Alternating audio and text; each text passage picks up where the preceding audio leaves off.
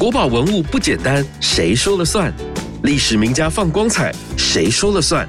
听故宫说，有趣到停不下来，马上收听《公说公有理》。大家好，我是阿哲。在第五季的节目当中，我们规划了各类型文物名品的推荐主题哦。那故宫的藏品这么多，有哪些藏品一定得欣赏，或者说一定要懂得欣赏呢？当然，我们就要请故宫专业的老师们来为我们介绍说明。今天我们要来聊的是陶瓷类的相关文物。特别邀请到了故宫器物处黄兰英科长，A.K.A. 陶瓷专家，欢迎科长您好，阿哲您好，各位听众朋友大家好，我是黄兰英。根据故宫的官网统计的资料呢，截至二零二二年底为止哦，故宫总共收藏了两万五千五百九十五件的陶瓷器。其中多数是承接来自于清代皇室的典藏，在辗转拨迁到台湾。那每一件都是历史的见证和文化的传承。要请科长先为我们来介绍一下故宫所典藏的陶瓷器，在年代类型划分上有哪些主要的类型呢？让我先引用一位我自己很喜欢的历史学家 Roger Crowley。他也是《地中海三部曲》的作者。他曾经在一个访谈当中提到啊，过往就如同另外一个国度。人们处事的方式不同，那我很喜欢他讲的这句话的原因，是因为其实这些历史源远悠长的陶瓷器，因为他们横跨了我们人类文明发展的漫长的阶段嘛，所以其实是我们切入理解古代人他们物质文明的一些很好的媒介。所以我今天可能就希望就是借由阿哲刚刚的说法，就是我先会从那个故宫典藏的陶瓷的精华的几件作品。带着大家来看看，就是陶瓷有趣的地方啊。那我们可以一起去观察陶瓷器的造型、釉色跟它的的制作工艺之美，然后希望透过这些跟大家生活息息相关的陶瓷器。去领略古人物质生活的一些华丽丰美的面貌哦，那尤其是可以去想象他们的文化的内涵，那就更好。就像阿哲刚刚提到的嘛，就是故宫典藏的陶瓷器其实非常的丰富哦，数量有达到两万五千多件之多。我们也特别从这些两万五千多件的陶瓷器当中精选了接近三百件，做成了我们的一个陶瓷器的常设展。这个常设展展出的作品呢，它的时间跨度就从新石器时代一直到清代末年了，也就是说，会从西元前接近四千三百年，一直到二十世纪初的作品都有。所以我们在陶瓷器陈列室当中可以看到，呃，时间最早的几件作品啊，就是。当我们迈入我们的常设展的第一个展柜，我们就可以同时看到有一件新石器时代的彩陶，嗯，那有一件白陶龟，那还有大家可能都很熟悉的那个黑陶高祖杯。嗯哼，那展出最晚的作品，在我们整个展览的末端可以看到清代宣统，也就是所谓的末代皇帝他的呃统治的时候生产的一些作品，像是。描红八仙碗啊，红釉冠耳壶等等，那这些就是二十世纪初年的作品。是，因为我觉得陶瓷文物是很多博物馆里头都有收藏的。那您觉得故宫所收藏的陶瓷文物？它很不一样，其他博物馆的地方在哪里呢？嗯，您现在就问到我接下来要讲的重点。陶瓷长设展的第二个单元，其实我们展示的就是宋道元，也就是十世纪到十四世纪左右的作品。那这个就是故宫陶瓷收藏中的强项。举例来说，像是白瓷就有定窑哦一系列的作品；青瓷的话，我们展出了耀州窑、汝窑。南宋官窑、龙泉窑，黑釉瓷有像建窑、吉州窑，那还有河南、河北地区的一些黑釉瓷器，另外还有钧窑瓷器等等。其中我觉得品质最精良、最不容错过的是，我们展出了一系列横跨十世纪到十三世纪那种很温润优雅的定窑白瓷器。那还有生产的时间很集中哦，他们只集中在十一世纪后半。到十二世纪早期限定温润如玉，大家现在可能也都耳熟能详的汝窑瓷器。是，那还有就是在南方生产，在器型跟釉质感嗯，它的釉景色都值得我们去细细品味的南宋官窑青瓷。我觉得这三种作品都是各位听众朋友到故宫不可错过，那也是故宫收藏中的很重要的重点。那另外第三个单元，我们展出的就是十四到十七世纪，也就是呃明代时期的作品。那在故宫的收藏当中啊，像是永乐的甜白瓷器、宣德的青花器、成化斗彩。啊，嘉靖、万历时期的五彩，这些都是陶瓷史上最具有代表性的作品，它也刚好是故宫收藏的重心。也是各位观众来院参访的时候不可错过的重点，所以我们经常可以看到，就是在陈列室里面，像是在琼花斗彩鸡缸杯前面啊，就会围了一群的观众，可能就是大家还要轮流去看看这些作品。最后第四个单元其实展出的是清代，就是十七到二十世纪时候的陶瓷器哦，那主要是以康熙、雍正跟大家最熟悉的乾隆时期的作品是最经典的。最具有代表性的，像是康熙时候的这些宜兴胎的珐琅器，几乎全数全世界的作品都典藏在台北故宫，只有一件破损器是在北京故宫。那另外像是珐琅彩瓷哦，不管是文雅的雍正时期的作品，或者是很华丽的乾隆时候的珐琅彩瓷哦，都是故宫陶瓷典藏当中不可错过，也是很受到观众的瞩目跟欢迎的作品。是每一个单元呢都可以做一个特展，而不止一个啦，可以做很多个大的特展，对不对？它都很有延伸的可能性。是是是，好，那接下来呢，我们就要来聊故宫的藏品了。老师在一开始要先为我们介绍故宫藏品的哪一项呢？第一件，我想跟各位听众朋友分享的是北宋定窑白心鹅枕。是刚刚你说到了这个白瓷呢，是特别温润的哦，在北宋的。时候才有的，老师是不是先介绍一下定窑白瓷婴儿枕它的外形啊，它的色泽啊，然后它的用途又是什么？婴儿枕又是瓷器，其实对我们来讲好像有点冲突矛盾。被你一讲，好像有冲突的美感。或许也就是因为这样子的很特殊的性质，所以它一直以来其实是。我们陈列室当中很受到观众欢迎的明星作品之一。嗯，那这件婴儿枕它是定窑的作品哦。定窑是宋代北方一个很有名的窑厂，那它的窑址是在现在河北的曲阳县为中心。那因为当地它在呃，宋代的时候名叫定州嘛，那宋代的时候其实是以地名作为瓷窑的命名的方法，所以就称作为定窑。嗯，那这个定窑的窑厂呢，他们最著名的就是以生产白瓷器见长了。它的定窑的白瓷器有一些特别的特色，就是它的白是在白当中带了一点点微黄跟浅灰，也就是我们会说的那个牙白色，有点像是象牙的那象牙白。对对对对对。那说到这件婴儿枕的话，它就是定窑瓷器作品当中很具有代表性的一件了。怎么说呢？它就是呈现出定窑瓷器的那种牙白的那种温润的感觉，然后它的外形就是一个。小婴孩侧脸俯卧在卧榻上的样子哦，那这个小婴孩从外形来看应该是小男孩吧？虽然说我们刚刚有在讨论说要怎么样确定他是小男生还是小女生，那看起来他应该是个小男生。那这位小男生他的头部就略略往上扬，那可以看得出来他就是。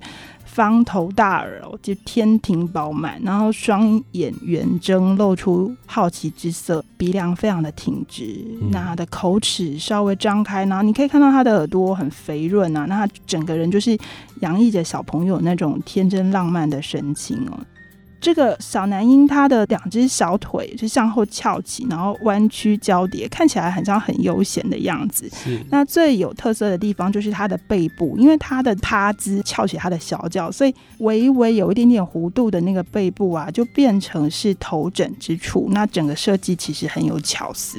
是，所以是枕头的设计，还是说它真的就是曾经作为枕头使用？它应该真的就是曾经作为枕头使用，因为我们从电窑窑址的其他的就发现，也看到有一些卧女枕啊，就是别的造型的人形的那个枕头，那就是应该是真的是作为枕头使用。为什么会用陶瓷来做枕头呢？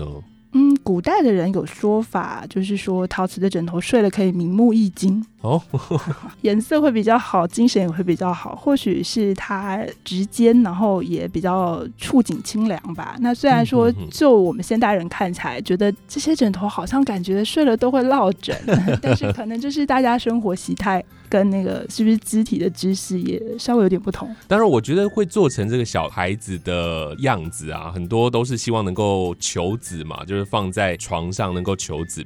这一项北宋的定窑白瓷婴儿枕啊，除了它很可爱之外，它其实很有名的，就是因为有乾隆题诗，对不对？嗯，没有错。其实我们如果从它的外形上去观察，可以看到它其实就是应用了很多定窑的那个装饰的技法，的确就是在它的底部那个平素。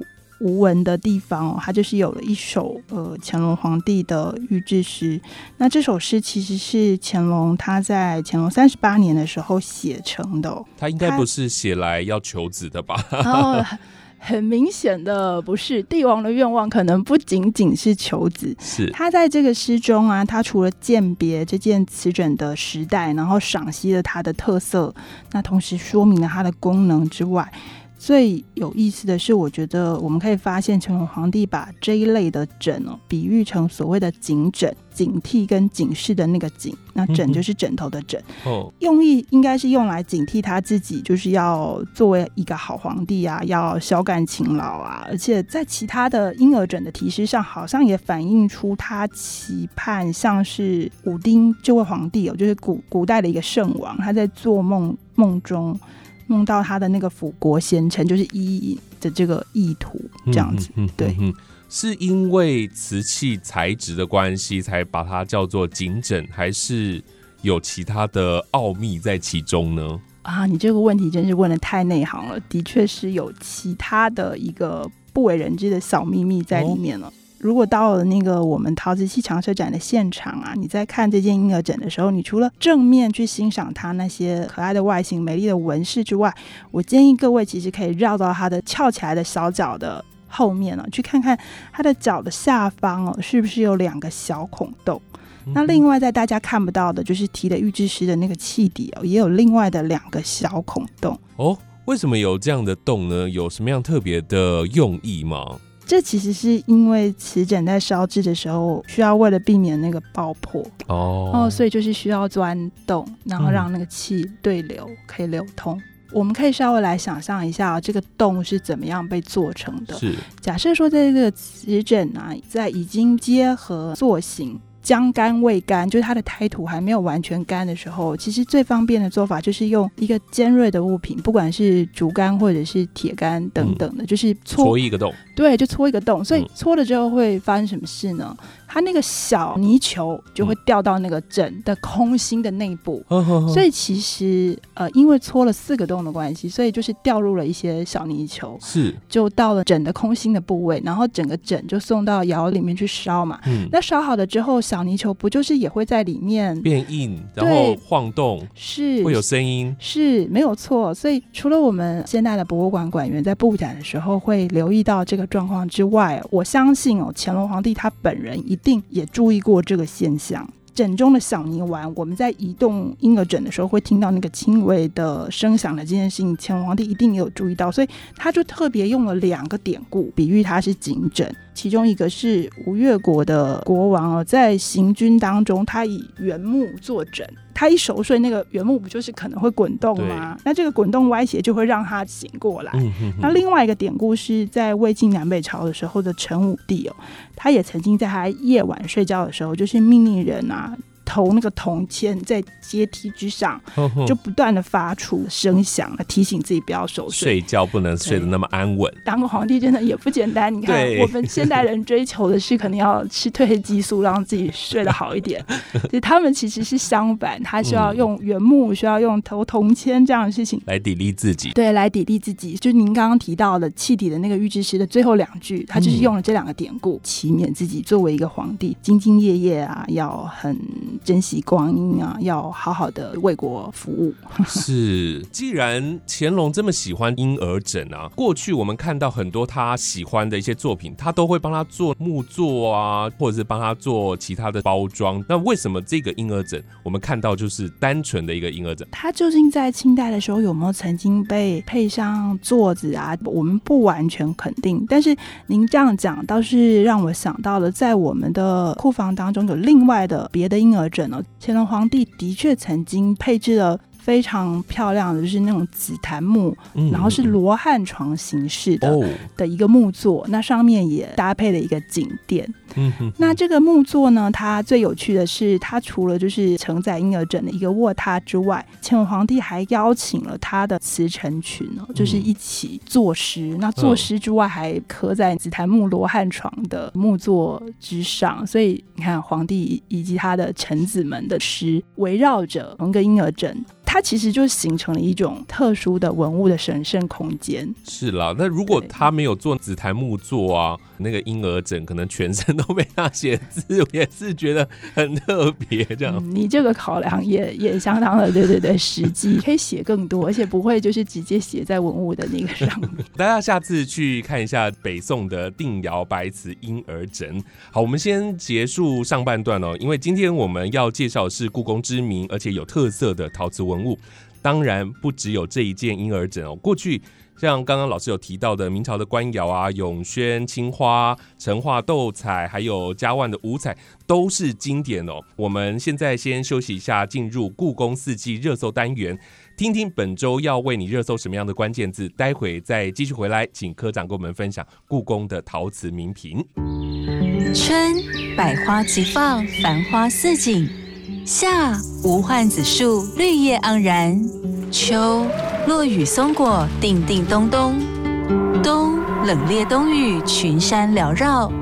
故宫胸中纳万物，琳琅满目山中藏。春夏秋冬关键字就在故宫四季热搜。本集关键字：国色天香。有“国色天香”之称的花。正是春天开放的牡丹花，因为硕大的花朵和艳丽的颜色，自古就是富贵吉祥的象征。在中国古代，有许多瓷器，无论是碗盘或是花器，花纹都以牡丹花为主题。故宫的陶瓷藏品青花牡丹纹梅瓶，是明永乐时期的瓶子。梅瓶是北宋时创烧的一种瓶式。口部小，肩部丰满，腹部内敛，从宋代到清代都持续烧制。元代的比较高大，明代初年的梅瓶尺寸较小，而青花牡丹纹梅瓶除了瓶底没有上釉，整个瓶身都会以浓艳青花，腹部画上缠枝牡丹花，接近器底处则是画了缠枝花纹。好，听完了故宫四季热搜单元之后呢，我们要继续回来节目当中。我们邀请到的是故宫器物处黄兰英科长，为我们介绍故宫陶瓷名品，宣传一下。除了我们在节目当中所聊到的一些故宫所收藏的陶瓷名品外呢，而现在在故宫当中还有陶瓷常设展。团泥幻化，那所以请大家也可以到故宫里面去看看很多的故宫陶瓷文物。刚刚在上半场我们介绍了北宋定窑白瓷婴儿枕，我们过去聊了几次关于瓷器的特展，都会谈到中西文化交流。古代中国的制瓷技术这么讲究，那陶瓷器就成为了当时外交馈赠或者是外销的重要品项。那么在陶瓷器上的设计。是不是也呈现出当时中西交流的特色呢？阿哲说的没有错，就是造型上的交流，其实陆陆续续的有在发生。那您刚刚讲到的特展的部分，倒是让我想到了，我们之前做过一个航向天方的特展嘛，其实就是在那个展览当中，我们也呈现了一些在十五世纪初期的时候对外交流的这个部分，因为非常的兴盛嘛，所以它就生产了一批就是很有时代特征的一些陶瓷器。嗯嗯嗯。所以我觉得，就是把它作为跟听众朋友推荐的第二件，就是来到故宫。可以去寻宝的一个呃标的，就是也是一个不错的选择。嗯哼哼哼哼，科长要为我们介绍的陶瓷文物啊，就能够看到文化交流影响所呈现出来的特殊设计，对不对？这件作品是在明代永乐的作品。是我今天想跟各位推荐的是明代永乐时期的一个青花龙耳花胶。那大家可能听到这个名字，就是会觉得，哎。很好奇，它是一个以青花作为装饰哦。那它有一个直直的颈子，大大的肚子。那同时就是它有一侧有一个最具有特色的一个呈现 S 的龙形把手的一个单把壶。那这个龙的头呢，就是咬住了它的口沿一圈的部分。那另外它的很漂亮一个反卷的尾巴呢，就是连接在它的圆滚滚的器腹上，那形成了一种很特殊的设计哦。那这个设计的造型。呢，其实是在之前的陶瓷史上都比较少看到的。那我们就是也感到很有兴趣啊，跟一些外来的金属器还有玉器作为一些对照之后，就发现，哎，的确有它的造型受到中西亚地区的一些黄铜器的一个影响。嗯哼哼哼，在其他地方它是金属器，到了中国变成了陶瓷器的设计。是是是，在明代他们可能还是以他们最擅长的就是陶瓷这个材质去进行模仿。其实他在模仿的时候也很有趣哦，因为在早期，就我们刚刚说到那个身侧的那个把手 S 型，对，其实大家会有点搞不太清楚，因为他画的或者是做的并不是。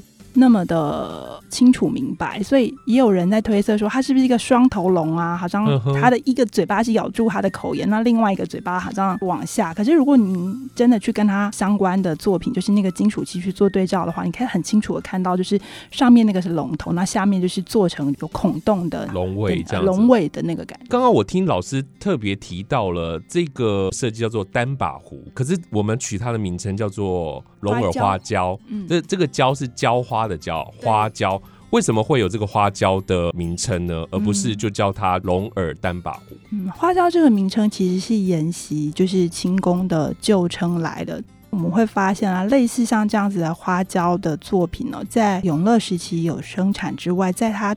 之后的宣德时期也有生产。那宣德时期类似的这种单把壶的作品，同样有直颈，然后圆硕腹，那有一个把手，但是它的把手就没有那么花俏，呈现那个 S 龙形，而就是一个扳手的样子。那很幸运的是，在我们库房里面的一件宣德时期的这种单把壶的作品哦，它有一张黄签。那什么叫黄签呢？黄签其实就有点像是 three M 小贴纸。啊，就是古代的宫廷内府的工作人员他们的小标签、小记号。那其中就有一张黄签，它在上面就写了说，呃，这是一件就是花胶或者是花喜。因为这样子的称呼，所以我们知道这类型的作品在清代宫廷当中，呃，就被称为花胶。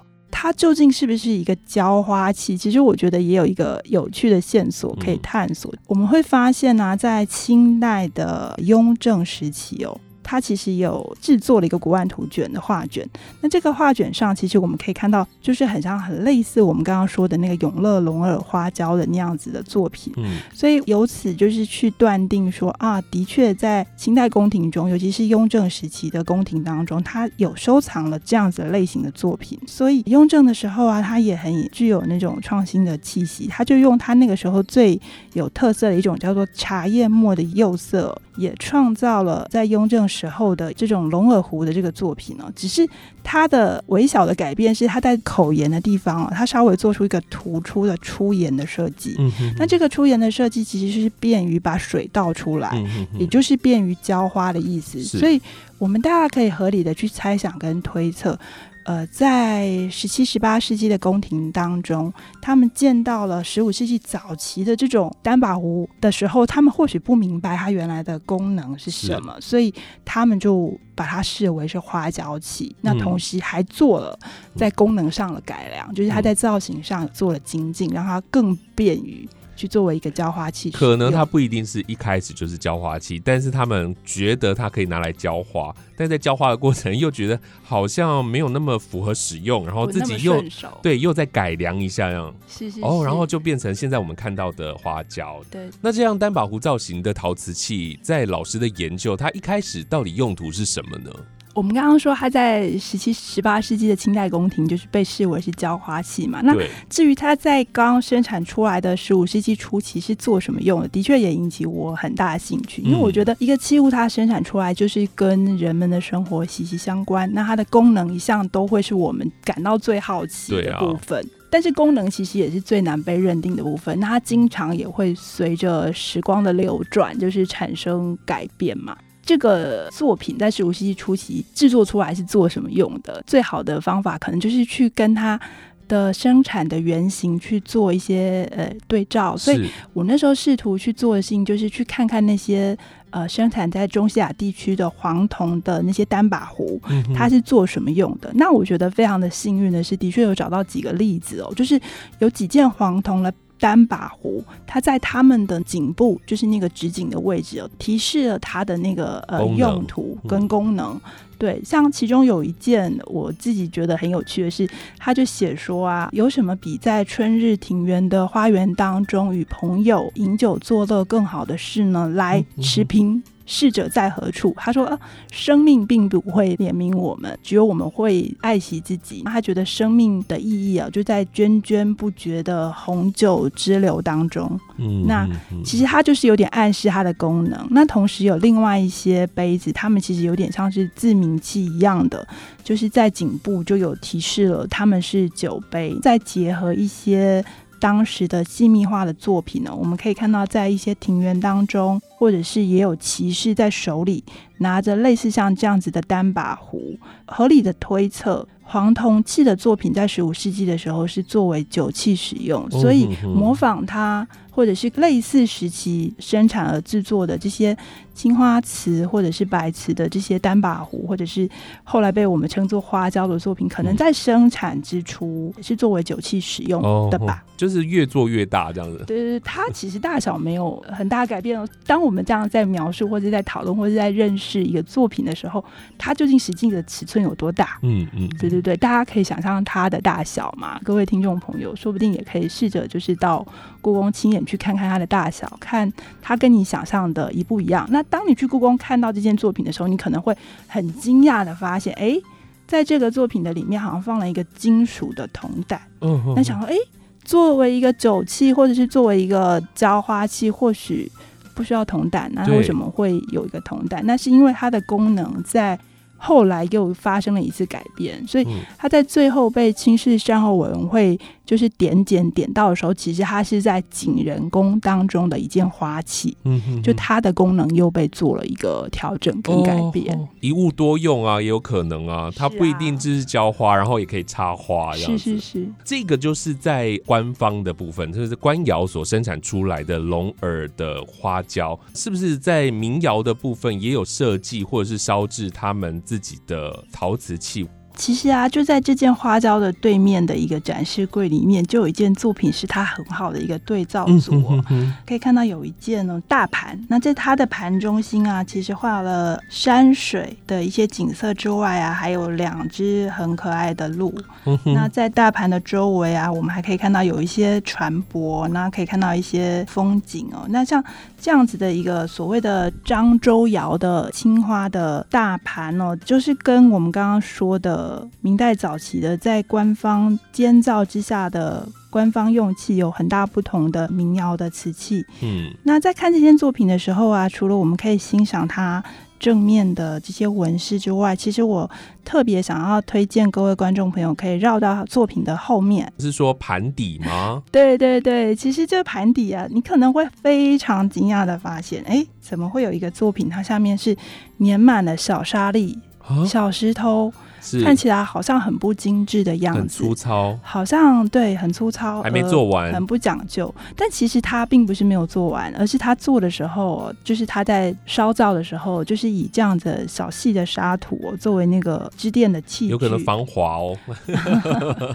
也因为啊，就是器物烧造的性质跟目的的不同，像这个漳州窑的器具，它是一个大量就是外销的器物嘛，所以它烧造的时候的目标跟目的哦，可能都是以快速的烧造，然后大量的制造，然后可以外销，然后赚取一定的利益来作为目标。它并没有那么讲究在每一个细节的修饰上。那这个支垫的的状况，下面粗糙的小石头的状况，好像也。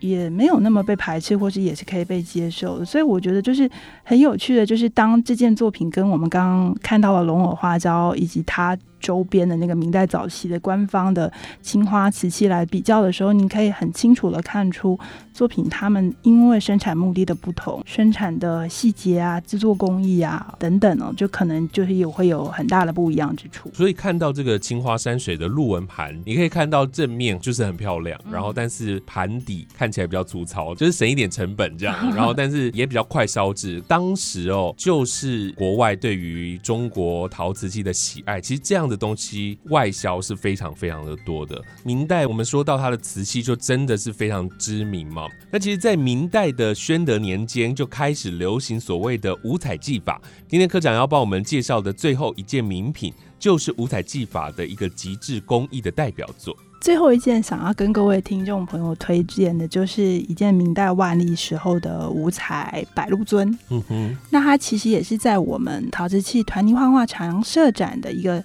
某一个端点，那就是在那边，你可以看到，在一个独立柜里面哦，就是放置的这件器型也颇硕大的一个五彩白鹿尊。那这个白鹿尊，就是入目之后，其实你第一眼应该会被它五彩斑斓的装饰所吸引。那再来，你可能会有点惊讶于它上面。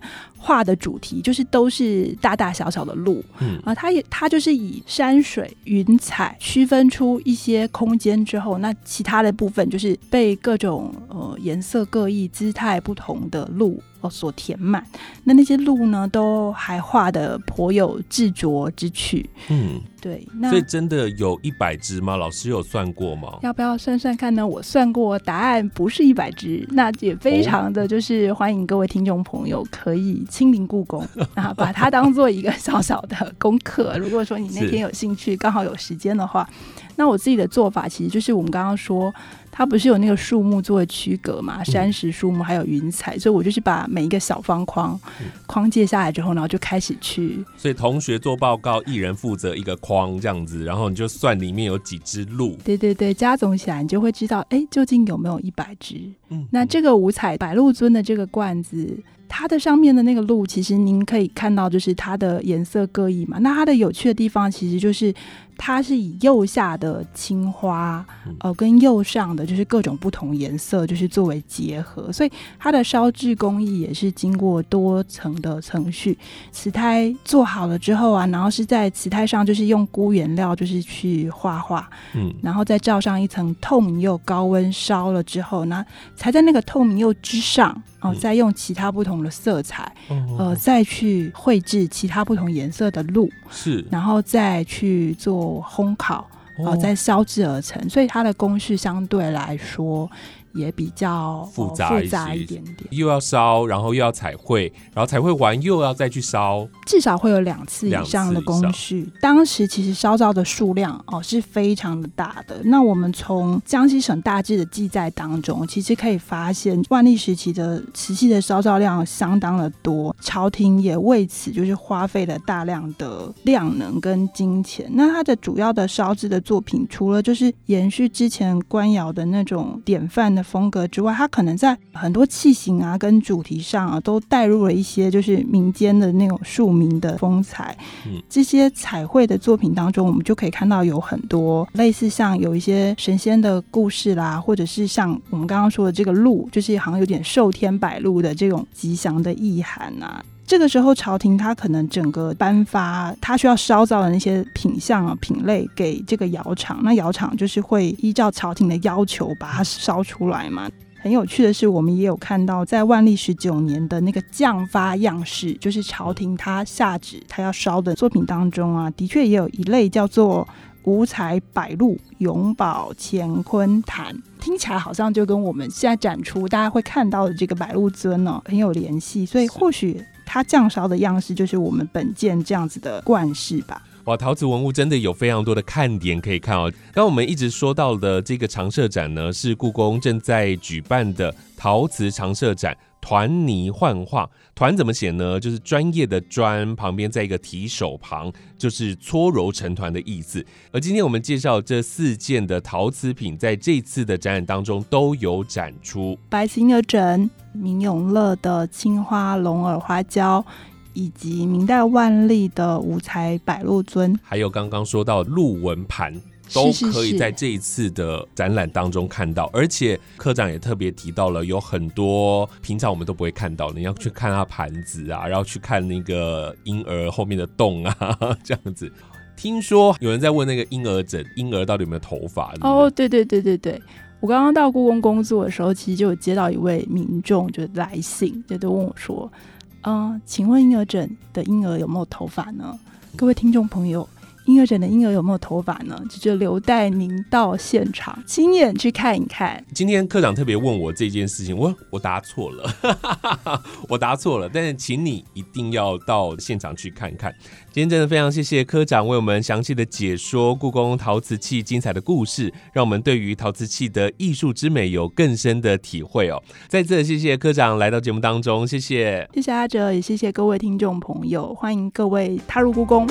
越听越上瘾，就是爱听公说公有理。